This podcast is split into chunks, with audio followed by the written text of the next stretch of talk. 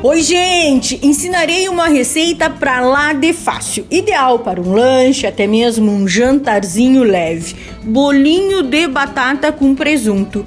Bem simples. Vem com a Zana aprender esta gostosura. Anote aí: 3 batatas, 200 gramas de presunto, 3 colheres de sopa de ricota amassada, 4 gemas, um ovo inteiro duas colheres de sopa de farinha, salsinha picada a gosto, sal e pimenta a gosto.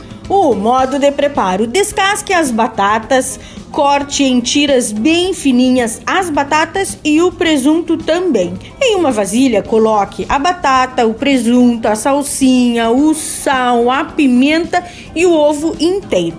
Misture tudo Coloque um fio de azeite de oliva na frigideira antiaderente e, com o auxílio de uma colher de sopa, encha com a mistura.